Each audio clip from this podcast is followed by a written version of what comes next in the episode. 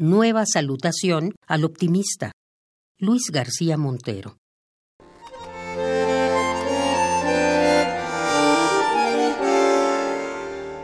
Irene no conoce todavía la palabra resaca. Descentrada, con el raro bullicio de la gente que hubo anoche en la casa, duerme poco. Penetra ese olvido absoluto al que recurro en mañanas difíciles.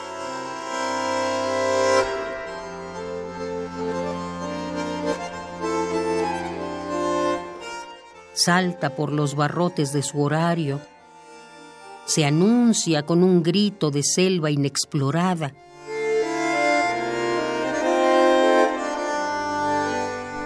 Corre por el pasillo hasta la cama. De mi pelo se cuelga. Con mi espalda fabrica una pista de baile. Insiste, repartida, telefónica. Parece que se escapa por fin pero regresa con urgencia de liebre despiadada. Irene no conoce todavía la palabra resaca. Están así las cosas. Es la primera vez que la ira no afecta al importuno.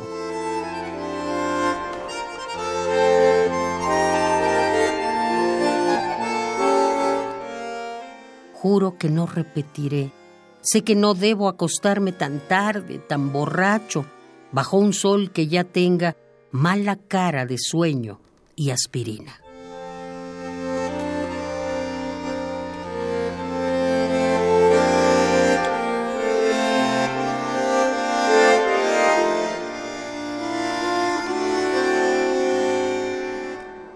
Nueva salutación al optimista.